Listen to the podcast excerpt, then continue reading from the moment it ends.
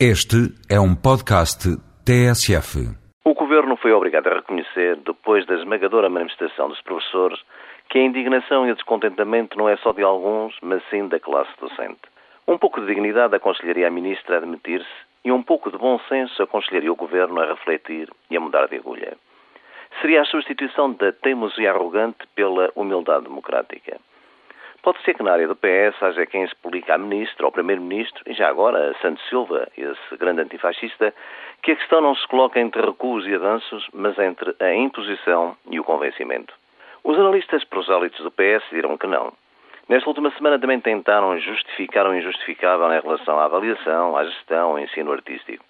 Alguns chegaram a reconhecer que a ministra tornou o diálogo impossível, para depois concluírem que esta não podia ser admitida. Porquê? Não porque fosse mal para o ensino, mas porque seria uma pesada derrota para o governo. É a tese de primeiro o governo, depois o país, os alunos e o ensino. Outros vieram com a esperteza de que uma reforma nunca é consensual, esquecendo-se que esta não tem só o repúdio de alguns, mas da imensa maioria da classe.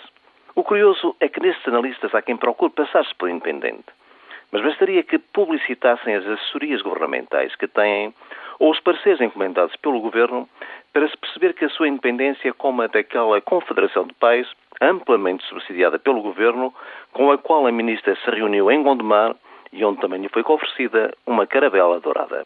Nessa altura não percebeu o simbolismo daquela oferta. Agora, após a manifestação, também não se deu conta que o seu prazo de validade foi ultrapassado. Há reformas e contra-reformas. E o Primeiro-Ministro que deve estar lembrado que outras maiores maiorias caíram, já passou do é assim para a fórmula adocicada. Nós estamos muito disponíveis para ouvir boas sugestões para que os métodos de avaliação melhorem.